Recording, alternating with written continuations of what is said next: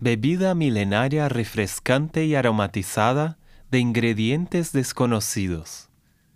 Era una bebida popular entre los contemporáneos asociada a la productividad. Antes de la jornada de trabajo, que duraba un promedio de 40 horas diarias, el contemporáneo bebía cerca de 500 mililitros de esa bebida negra, viscosa y gasificada, parecida al petróleo.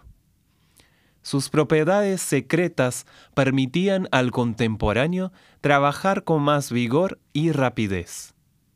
La compañía productora The Coca-Cola Company, existente desde el 1886, como muestra la etiqueta encontrada, era dueña de un gran imperio empresarial.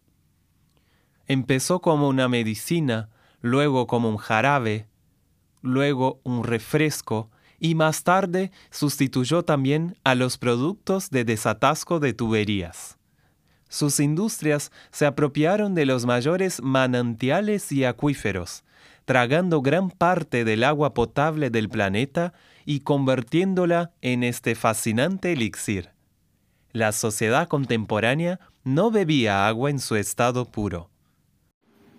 Então, a chamada hipótese Koch uh, vincula a extinção do eh, A esta hipótesis la llamaríamos eh, hipótesis Koch, que es la hipótesis que vincula la extinción del hombre contemporáneo y de muchas otras formas de vida que habían. No nos olvidemos que había más formas de vida. La vinculamos al agotamiento del agua potable, causado justamente por las acciones extractivistas de la compañía esta, de, Coca-Cola Company. El objeto que usted ve es una reproducción de cómo eran las ánforas plásticas cuadradas de la bebida sagrada.